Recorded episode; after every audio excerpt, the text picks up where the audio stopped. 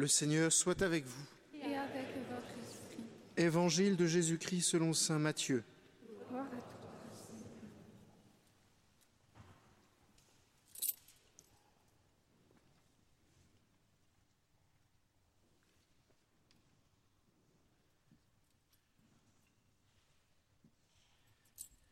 En ce temps-là, les pharisiens, apprenant que Jésus avait fermé la bouche aux Sadducéens, se réunirent. Et l'un d'entre eux, un docteur de la loi, posa une question à Jésus pour le mettre à l'épreuve. Maître, dans la loi, quel est le grand commandement? Jésus lui répondit, Tu aimeras le Seigneur ton Dieu de tout ton cœur, de toute ton âme et de tout ton esprit. Voilà le grand, le premier commandement. Et le second lui est semblable. Tu aimeras ton prochain comme toi-même. De ces deux commandements dépend toute la loi, ainsi que les prophètes. Acclamons la parole de Dieu.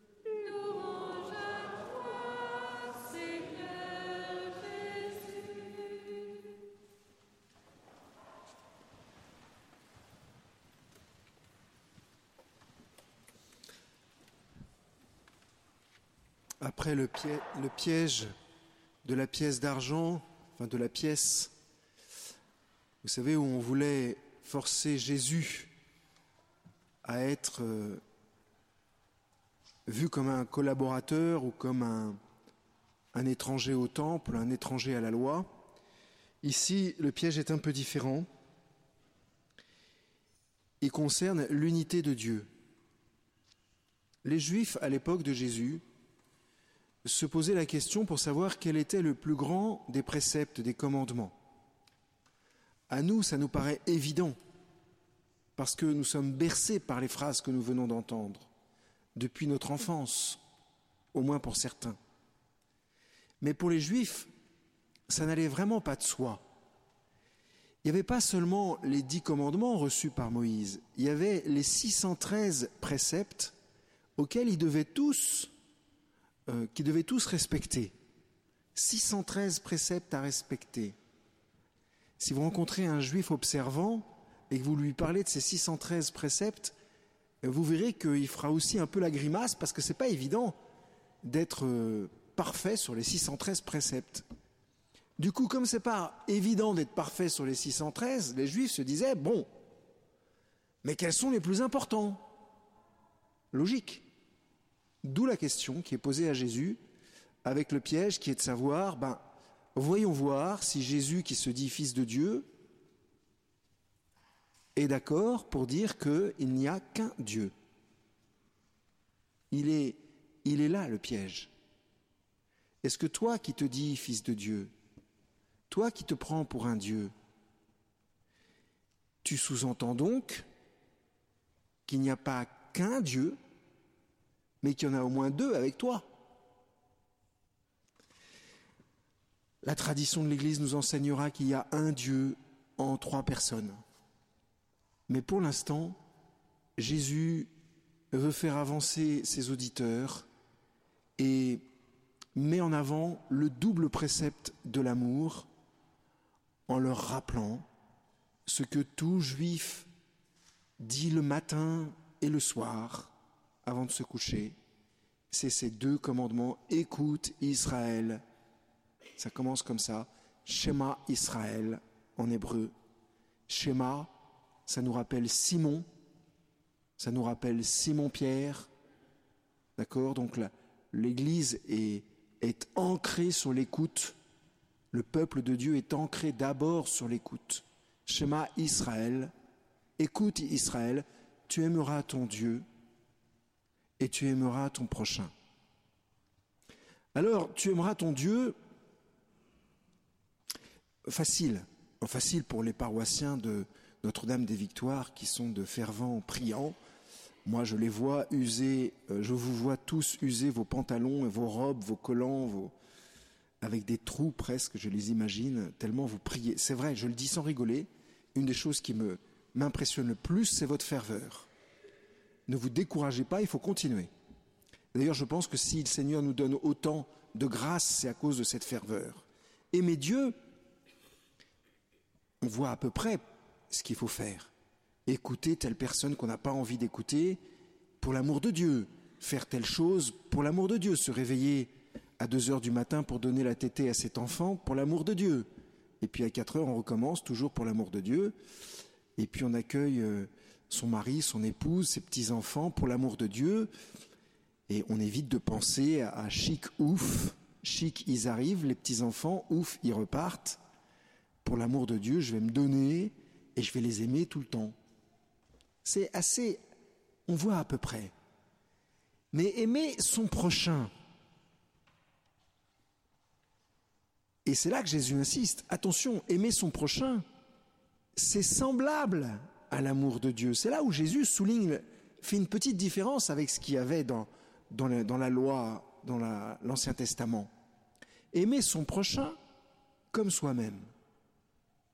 Mais avant de l'aimer comme soi-même, c'est d'abord aimer son prochain. Alors qui est le prochain?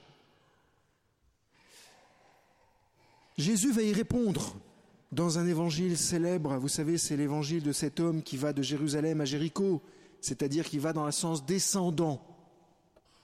Il va de la ville de la paix à la ville de l'enfer. Jéricho, c'est la ville de l'enfer parce qu'elle est à moins 400 mètres. Donc, symboliquement, c'est un lieu qui va pas bien. D'accord? Et l'homme allait d'un lieu qui va bien à un lieu qui va pas bien. Et vous connaissez par cœur la suite de l'histoire. Le prochain, bah, c'est celui qui se fait proche de moi. C'est celui qui m'aime, mon prochain. Mon prochain, c'est celui qui me fait du bien. Mon prochain à moi. Parce que l'idée dans cet évangile, c'est n'est pas forcément de se voir comme celui qui aide, mais c'est aussi de se voir comme celui qui est tombé par terre et qui a besoin d'aide. Donc mon prochain, c'est celui qui me fait du bien, c'est ceux qui m'aiment. Mais le Seigneur va encore plus loin et nous donne une indication avec la première lecture où, en guise de prochain, on parle d'un sujet super brûlant, en tous les cas pour nous en France et en Europe, c'est la question de l'immigré, de l'étranger. Ainsi parle le Seigneur, livre de l'Exode, au chapitre 22, verset 20, pour ceux qui voudraient méditer le sujet. Tu n'exploiteras pas l'immigré, tu ne l'opprimeras pas, car vous étiez vous-même des immigrés au pays d'Égypte. Vous pouvez remplacer le mot immigré par le mot étranger. Vous pouvez réfléchir dans tous les sens, mais ce que le Seigneur nous demande, c'est d'accueillir l'étranger. Et le prochain, c'est celui qui, alors qu'il était loin de moi, devient proche de moi parce que je vais l'aimer. Et parce que je vais l'aimer, il va y avoir une relation d'amour qui fait qu'il va devenir proche de moi en ce sens qu'il va m'aimer. Et parce que l'étranger va m'aimer, alors il sera mon prochain. Pourquoi l'Écriture insiste à ce point sur la question de l'étranger, comme le prochain Pour une raison toute simple, mais que parfois on oublie. C'est que, chers frères et sœurs, nous sommes tous des étrangers sur cette terre. Thérèse de l'Enfant Jésus, compris particulièrement ici, parle tout le temps de l'exil. Elle se considère en exil sur la terre. Sa vraie patrie, c'est le ciel. On est tous des étrangers pour le ciel. C'est important de voir les choses dans ce sens-là. Parce que sinon, on risque de se regarder tous les uns les autres avec hauteur avec un certain orgueil, avec un certain dédain. Oui, je t'accueille, mais sous-entendu, on n'est pas de la même culture, on n'est pas de les on n'est pas, n'a pas été élevé de la même façon, on n'est pas du même milieu social, on n'est pas, etc., etc., etc. Et puis, est-ce qu'on a assez d'argent en France pour accueillir les étrangers, assez d'argent en Europe, etc., etc. Raisonnablement, on a des tas de raisons de refuser l'étranger. Je ne reviens pas là-dessus, c'est clair, c'est évident. Mais le Seigneur nous demande d'aller beaucoup plus loin. Il est bien plus raisonnable de choisir ce qui est impossible. Il est bien plus raisonnable de choisir ce qui est décalé, ce qui nous déplace. Et c'est pour ça que le Seigneur nous demande de réfléchir, d'ouvrir notre cœur, parce que l'étranger nous déplace forcément. Forcément. Et c'est ça que le Seigneur veut. C'est ce mouvement il ne veut pas que nous aimions l'étranger pour l'étranger.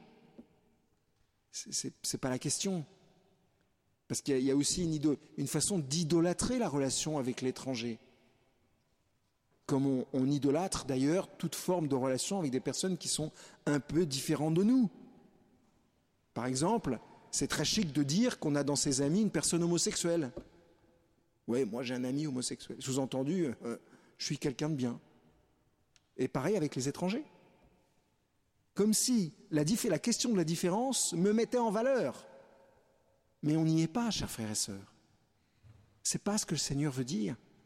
Ce que le Seigneur veut dire, c'est déplace-toi. Observe ce dont il a besoin. Et au début, normalement, si tout se passe bien, tu ne sauras pas ce qu'il faut faire.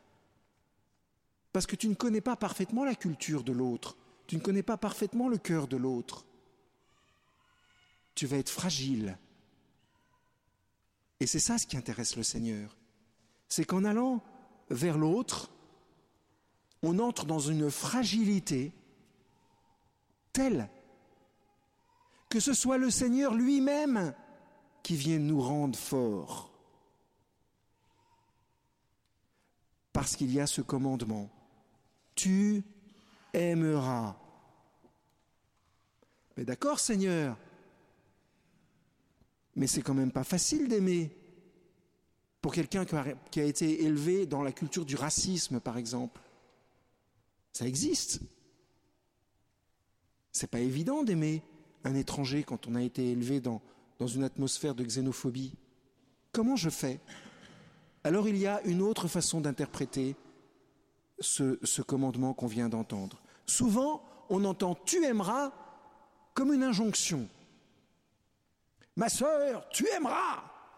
Sous-entendu, si jamais t'aimes pas, t'es une mauvaise sœur. Et, alors, du coup, il y a une culpabilité qui, qui, grandit dans mon, cœur.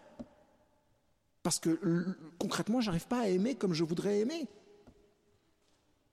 Mes chers frères et sœurs, il y a une façon juive de lire, ce mot. Excusez-moi, c'est les juifs qui l'ont commenté le mieux pour l'instant, je trouve. C'est tu aimeras au sens tu vas être capable d'aimer parce que moi, le Seigneur ton Dieu, je vais aimer en toi. Alors, ma sœur, tu vas aimer. tu aimeras parce que j'aimerai en toi. En fait, ce n'est pas une injonction que le Seigneur nous donne.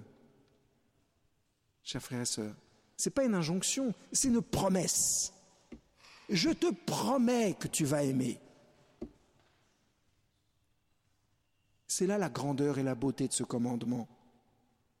Ce n'est pas un commandement où le Seigneur nous demande, en fait, il fait appel à notre liberté.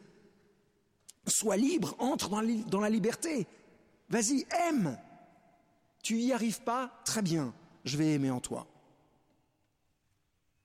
Et c'est cette grâce aujourd'hui qu'il faut demander au Seigneur, d'ouvrir largement notre cœur pour qu'ils puissent aimer là où nous n'arrivons pas à aimer suffisamment. Alors il me semble, chers frères et sœurs, que nous construisons vraiment, si nous faisons cela, un monde nouveau. Amen.